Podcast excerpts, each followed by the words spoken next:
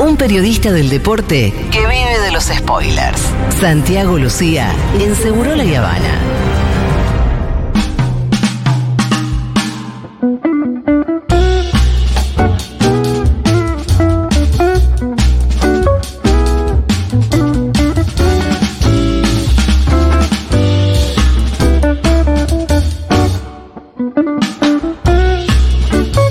Ay, soy tan de boca, chicos. Eh, qué lindo triunfo el de Riquelme ayer, Santi, la verdad, ¿no? La verdad que sí, y por supuesto que va a ser eh, el eje troncal de esta columna lo que sucedió con las elecciones en Boca, lo que pasó ayer, pero no puntualmente ayer, porque me parece que hubo un recorrido extenso, eh, inclusive en el mapa político de la Argentina, que desembocaba y tenía su culminación en las elecciones de Boca. Lo primero que quiero marcar, porque es algo que, que se vio durante todo el proceso, una, una, vez que cada uno toma la decisión de presentarse, digo cada uno como protagonistas, Riquelme y Macri, es el lugar de origen de, de, Riquelme. Es un pibe que él está formado en el potrero y en los clubes de barrio. Esa es la cuna de Juan Román Riquelme. Después lo que representa Riquelme para el mundo, si querés, de la política deportiva, tiene que ver con que es alguien que por esa formación encarna el significado social y popular de los clubes de fútbol. Están puestos en una persona y, tranquilamente puede ser Riquelme. Por eso Riquelme eh, es bandera. Y ese pibe que viene desde ese lugar y que también se cargó la, repre la representación de los clubes social sociales. No por nada ayer el grito que más se escuchó en la bombonera durante todo el día fue el club es de los socios.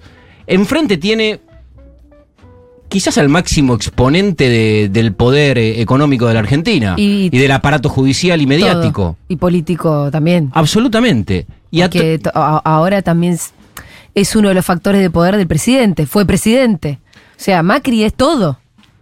Por eso creo que la, elección que ganó ayer Román, por supuesto, es algo recontra dicho, es una verdad de perogrullo, pero es así, excede a una elección en un, en un club de fútbol. Y por todo esto que estaba describiendo a modo de, de introducción, eh, tuvo mucha épica y amor. Y yo hacía rato que no veía que se gane una elección con épica y amor genuino por lo que se defiende. Amor real, amor verdadero. Aparte, Santi, te voy a decir, al amor que el boquense ya le tenía a Riquelme por muchísimos motivos que ustedes conocen mucho mejor que yo, desde deportivos hasta de representación y demás, yo creo que Macri le terminó de dar un empujón porque todas las maldades que le quiso hacer no hicieron más que agrandar la figura de Riquelme sí. y ponerle más el foco al resto de las personas a esa elección. Sí. Si Macri no hubiese hecho todas las maldades que hizo, y por ahí la elección pasaba un poco más inadvertida. A mí me hubiese pasado Hasta más inadvertida. quizás era, era más parejo.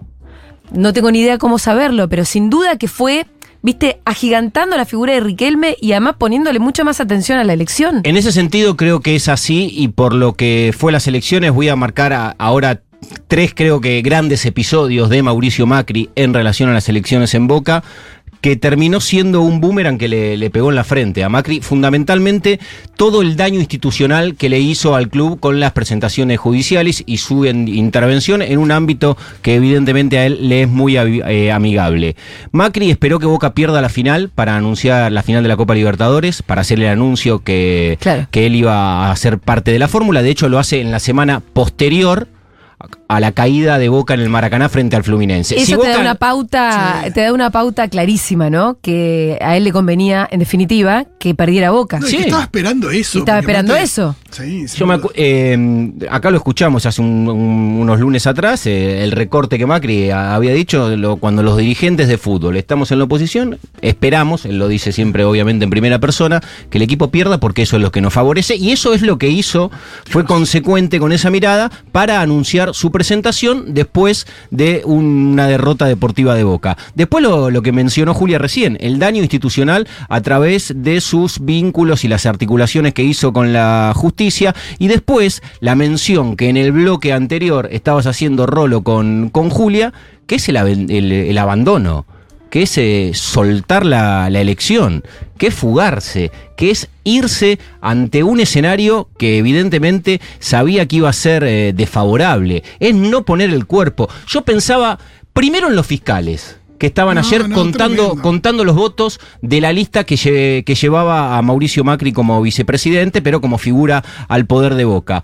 Y después de la gente que con sus argumentos entendía que la opción de Macri era la mejor y que lo viene militando desde hace un mes y medio, con la intención de llevar a ese tipo al club. Y ese tipo no va a votar.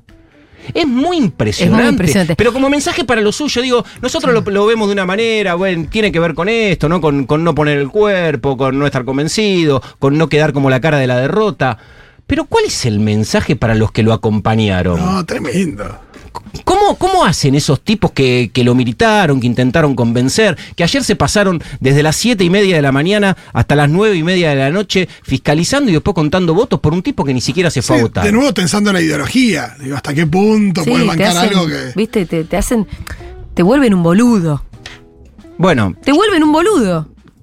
Yo creo que la conclusión debe ser esa. No, no, no encuentro otro camino para aquel que acompañó y de repente te, te enterás que el tipo está viajando a Arabia Saudita pero- en la madrugada que son las elecciones. Imagino que le, pase- le, le pasa a un socio raso, a uno que lo militó, a un fiscal, a un periodista ensobrado que lo bancó también. Sí, sí, o sí. no ensobrado, pero decir, qué che, difícil bancarte, loco. Me es difícil, ¿viste? Totalmente. Fue 65,3 el porcentaje de Riquelme, 34,4 el de Andrés Ibarra y Mauricio Macri, 30.318 votos y 15.949, casi eh, el doble de votos que consiguió Riquelme. Es muy impresionante. Mucho Hay- más que los seis mil y pico que votaron en las mesas observadas. Sí, seis- 6.800. Eh, hay números que son impresionantes verdaderamente en Boca. ¿Cómo dio el porcentaje de las mesas observadas? ¿Se sabe eso? 90-10, eso lo dijo Ibarra, no sé si es real. Sí, cerca, pero creo que fue 88-2, se terminó, pero Ah, por ahí mucha muy, diferencia. Sí, muy favor. Pero las mesas de activos eh, hubo una diferencia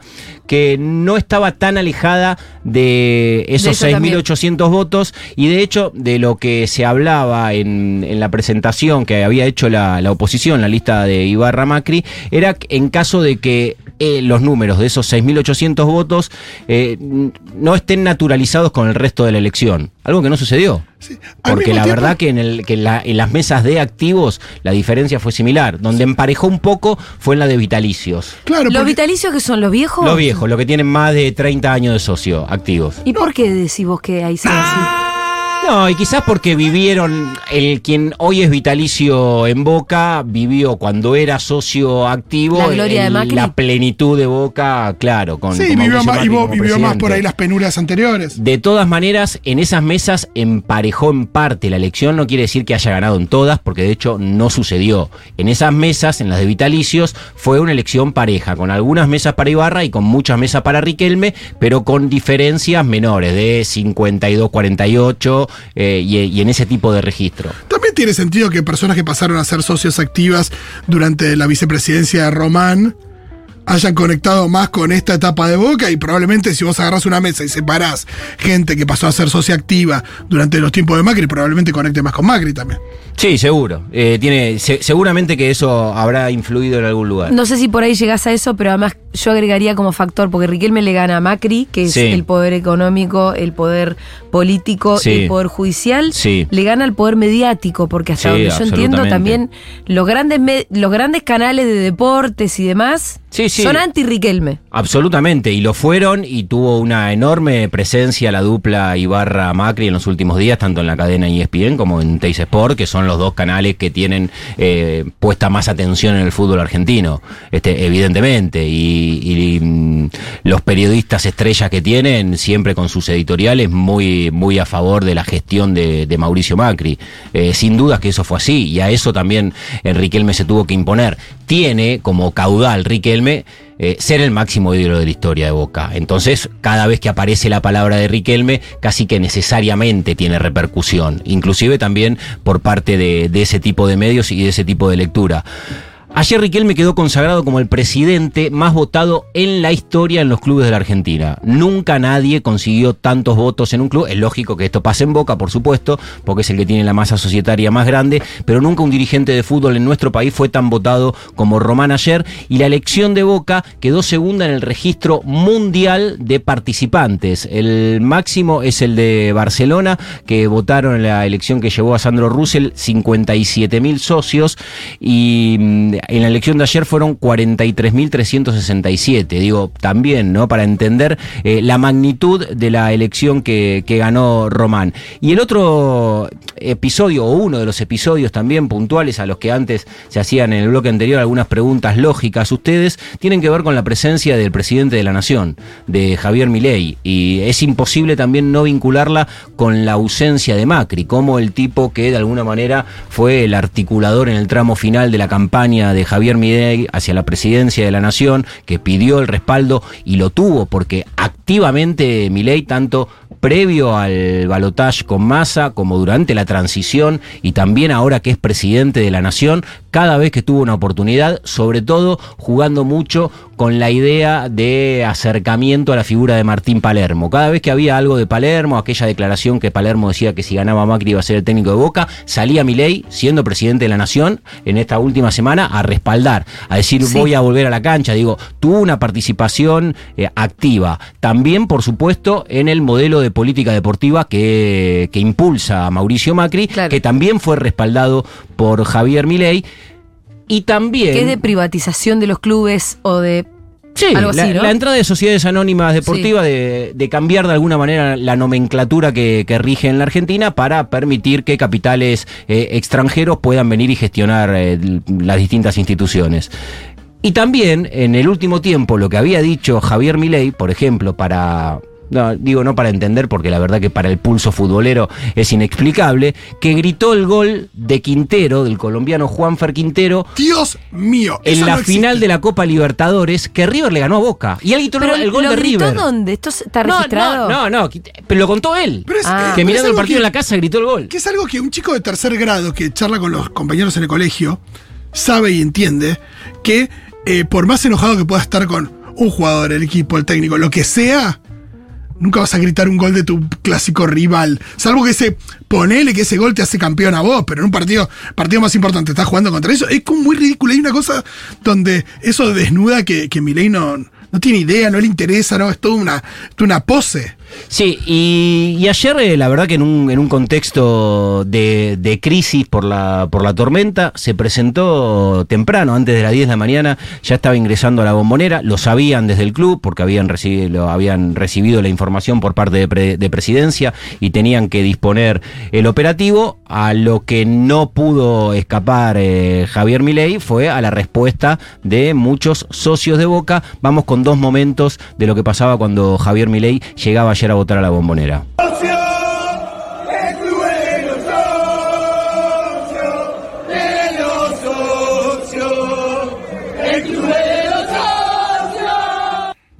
Bueno, ¡Antiboca, hijo de puta!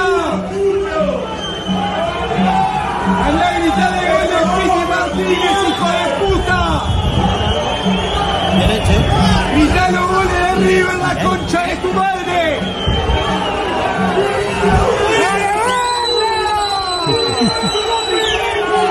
Ese grita como Castañeda.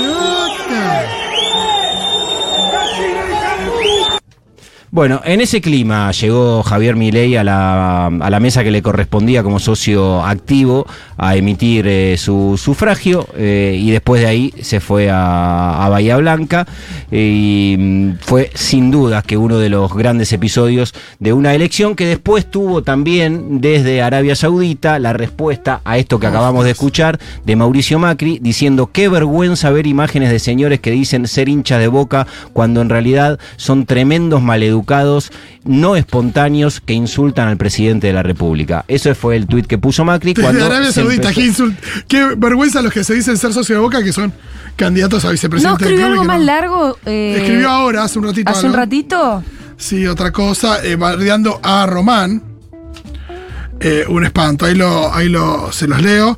Eh, hace nada, dos horas, queridos boquenses, nuestro querido club tiene hoy en riesgo su crecimiento institucional y la forma en que transcurrió la elección ayer no hizo más que de confirmarlo. No puedo dejar de recordar el día en que ese jovencito, así le decía Riquelme, Sí. firmaba con Boca en 1996, o como cuando era joven, una institución con valores ordenada y profesional, le dio junto a un gran plantel la oportunidad de llegar a donde llegó. Eh, me encanta porque no. Parecería como que Riquelme no hizo nada para llegar a donde llegó. Espero que en este nuevo periodo se conecte con la grandeza de Boca y también con la humildad de saber que está en un club con más de 100 años de historia y de gloria, que sepa corregir la forma arbitraria y personalista de conducir el club. Boca siempre tiene que estar por encima de todo y de todos. Lo deseo por el bien de Boca, al que tanto quiero, sin reglas institucionales, sin profesionalismo y sin transparencia en las decisiones. Será muy difícil que volvamos a ser uno de los cinco grandes del club- fútbol mundial. Gracias Andrés por liberar eh, nuestra propuesta de ponerle gestión a la pasión y gracias a todos los que fueron a votar ayer con respeto y amor por Boca. Me cago en ustedes. Eh, seguiremos cuidando y trabajando por nuestro querido club. Vamos Boca. Hay algo que decían eh, sostenidamente, ayer me lo decía un, un pibe de Boca es Pueblo, que, tenía que ver con, con la situación que se iba a dar eh, en el club en cualquiera de los dos escenarios, ¿no? Eh, digo, hay ciertas agrupaciones, eh, hinchas que recorren el país, muchas veces que viajan al exterior, acompañando y movilizados por lo que es, en muchos casos, la, la- pasión de su vida. Y que cualquiera fuera el resultado el otro día, es- esos pibes, esos hinchas y miles de socios iban a seguir yendo al club. Lo que va a pasar ahora con Macri, con Ibarra, con, con muchos que acompañaban esa lista, Pergolini es otro que estaba en la lista acompañando a Andrés Ibarra y a Mauricio Macri, y que tampoco fue a votar, que ahora van a desaparecer del club hasta dentro de tres años y medio, cuando volverán en las próximas elecciones con la intención de quedarse con, eh, con el botín, que obviamente es administrar el club para utilizarlo como una unidad de Sí, negocios. el mismo Román eh, siempre marcaba que eh, ninguno de todos los torneos estos que ganó Boca mostraba ningún tipo de alegría eh, y que ganó varios títulos el Boca de- con Román como vicepresidente. Eh, también algo muy fácil de eh, comparar esta cuestión de clubes de los socios. De vienen a regalar, a regalar el club, vienen a hacer negocios. Eh, ayer alguien decía en las redes, ¿no? Si uno piensa eh, la bombonera o Boca como Argentina y, y los socios como los habitantes que lo quieren defender y al final lo podés tranquilamente extrapolar a lo que está pasando a nivel eh, nacional. Y quien pudiera que tengamos un referente como que despierte las mismas pasiones que Román para que ponga las cosas en su lugar. Sí, algunas cosas que va a hacer Enriquelme en el corto plazo. La primera seguramente lo va a anunciar a Diego Martínez, que va a ser el próximo entrenador de Boca. Un ¿Ya chico, es seguro que va a ser él? Eh, sí, tiene que terminar la, la desvinculación de Huracán. Esto, lamentablemente, en el fútbol y con los entrenadores, lo que rige es la ley de la selva. El, entrenar, eh, el equipo más poderoso, con más recursos económicos, más tentativo también por la cantidad de- y la calidad de jugadores que tiene. Muchas veces los dirigentes se fijan en técnicos que, aunque estén trabajando, saben que ante una propuesta superadora, los técnicos deciden cómo lo acaba de hacer Diego Martínez, que le comunicó a la dirigencia de Huracán, de hecho antes de que sea el- las elecciones en Boca, de que iba a dejar la institución, más allá de que tenía un contrato vigente, y va a ser el próximo entrenador de Boca, seguramente se termine de confirmar mañana. Será quizás el primer entrenador en la historia de Boca que haya dirigido desde la primera D hasta primera división, porque tuvo un recorrido por todas las categorías. Alguien que ya trabajó en Boca en la formación. En un momento Boca hizo un, experimento en la Candela, que es un predio de entrenamiento tradicional de Boca, que se llamó Barcelona. Que la intención era formar pibes para que jueguen la primera de Boca y con un acuerdo con, con el Barça estaba trabajando Rafo también. Y Diego Martínez era uno de los entrenadores. Y de hecho, a varios pibes eh, que hoy juegan en la primera de Boca, caso Valentín Barco, X Fernández, Langoni, Taborda, que son jugadores que ya tienen muchos minutos importantes, y Diego Martínez, que es un entrenador joven, tiene 45 años, pero hace 25 los dirigió cuando estos jugadores, hoy super profesional, hace menos, 25 en realidad, hará 15, eh, ya los dirigió cuando eran nenitos. Ah, Eh, mira qué y los tuvo, y esos nenitos que él dirigió, que él formó, llegaron a primera y ahora y se vuelven a encontrar. encontrar. igual me encanta porque, bueno, ojalá siga Barco, ¿no? Pero se va a reencontrar con, con nenes que en su momento eran nenes que, el- el- nada, apasionados por el fútbol, querían llegar a la primera boca. Y ahora son pibes ultra profesionales, todo. No, seguro, me- también con otra mega actitud. estrellas. Eh, imagino también con otros, con, con otros humos y otros aires, ¿no? Sí, de- y bueno, después lo otro, Julita, para cerrar, que en San Lorenzo también hubo elecciones, ganó Marcelo Moretti, que es la oposición, él había sido dirigente también de- del periodo Tinelli Lamens durante nueve años, es abogado, empresario gastronómico, tiene 47 años, fue con el gordo Ortigosa, con Néstor Ortigosa, un reconocido jugador de San Lorenzo, que se va a hacer cargo del fútbol, y ayer ganó las elecciones con el 36,7% de los votos, a diferencia de Boca, acá hubo cuatro candidatos. Y lo último, también al menos para mencionarlo, Julia, es que hay un nuevo campeón en el fútbol argentino. Mientras ustedes estaban viviendo un fiestón en La Plata, en Santiago del Estero, a esa misma hora se estaba jugando la final de la Copa de la Liga del fútbol masculino que ganó Rosario Central. Eh, y lo marco y le doy la valía que tiene siempre que un campeonato de primera división, que es a lo máximo que se puede aspirar en la competencia doméstica,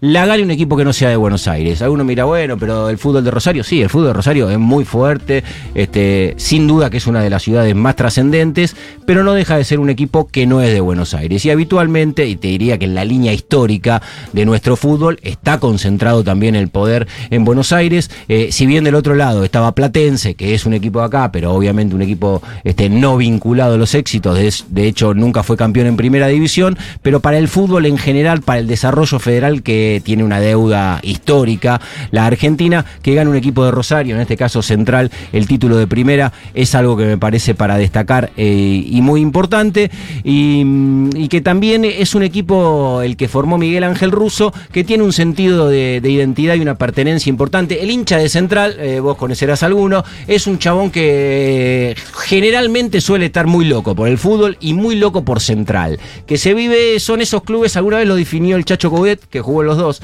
en Platense y en, y en Central, son clubes pasionales. Decía, a mí da- dame eso. Hay, todos tienen pasión, todo lo bien, pero hay algunos que. Un poco hay más una locura. Claro, una locura extrema. Creo que si rápidamente pensamos uno de esos que tiene esa composición, sin duda que es eh, Rosario Central y que también genera en muchos de sus jugadores un sentido de pertenencia, una identidad que a veces está bueno que también se transmita por parte de los protagonistas y uno lo ve en el equipo, el pibe que hizo el gol Maxi Lovera, en Fatura Brown que es el arquero, son pibes que juegan con algo que cuando hablas con el tipo que está en la tribuna, te lo va a pedir siempre, si no es como condición 1, como condición 2, que jueguen con el corazón del hincha. ¿Viste? A que, obviamente que es súper competitivo, que tenés que tener condiciones, que tenés que tener capacidad técnica, que tenés que estar bien entrenado, pero vos cuando vas a la tribuna, querés que el que está ahí abajo sienta o por lo menos le pase por el cuerpo algo parecido a lo que vivís vos. Es lo primero que se reclama cuando las cosas no funcionan. Exactamente. Y en, en Rosario Central se dio durante esta temporada que muchos de sus jugadores tenían eso. Ajá. Y además también lo otro destacado es que el técnico es Miguel Ángel Russo, que es un entrenador de, de la Guardia Vieja, cuando el fútbol argentino está viviendo ahí una cuestión con los entrenadores, es, digo, no, no son tantos lo- los que quedan, que la pasan... cuestión de la diferencia generacional. de que- Exactamente. De que un tipo grande no puede dirigir jóvenes como, como una, si fuera una pieza de regla inamovible. Porque queda, porque queda muy lejos. Bueno, demostró Miguel Ángel Russo que eso no le, no le sucede, que es un entrenador que por ahora no se le venció el documento. Eh, ¿Actividad Gracias, cuándo señor. vuelve? Lo último, perdón. sí. ¿Cuándo vuelve a haber actividad? La acti- ahora juegan el viernes, esta. claro, la final River eh, contra Rosario Central, que es el último partido de la temporada, y después el fútbol masculino de primera división vuelve a jugar oficialmente la última semana de enero. El poder es que la gente te quiera mucho. La frase de Juan Román Riquelme cuando le decían que enfrentaba al poder real. Ay, Excelente. no, perdón, no hablamos de que. Dale, boludo. No, ya está. No, terminamos, pero por lo menos decirlo. Sí. Lo dijimos en la apertura, Ya pero se cumple un decir, año, claro. papi. Ah, claro, Sí, bueno. bueno no, pará, se cumple un año ya que estamos tirando y se cumplen 80 ¿De? de Keith Richard. Vamos, es verdad, Ah, che, ese claro. cumple. Keith 80 Richard. años Keith Richard, esa es la efeméride del día. Total. Gracias, Santi Lucía. Chao.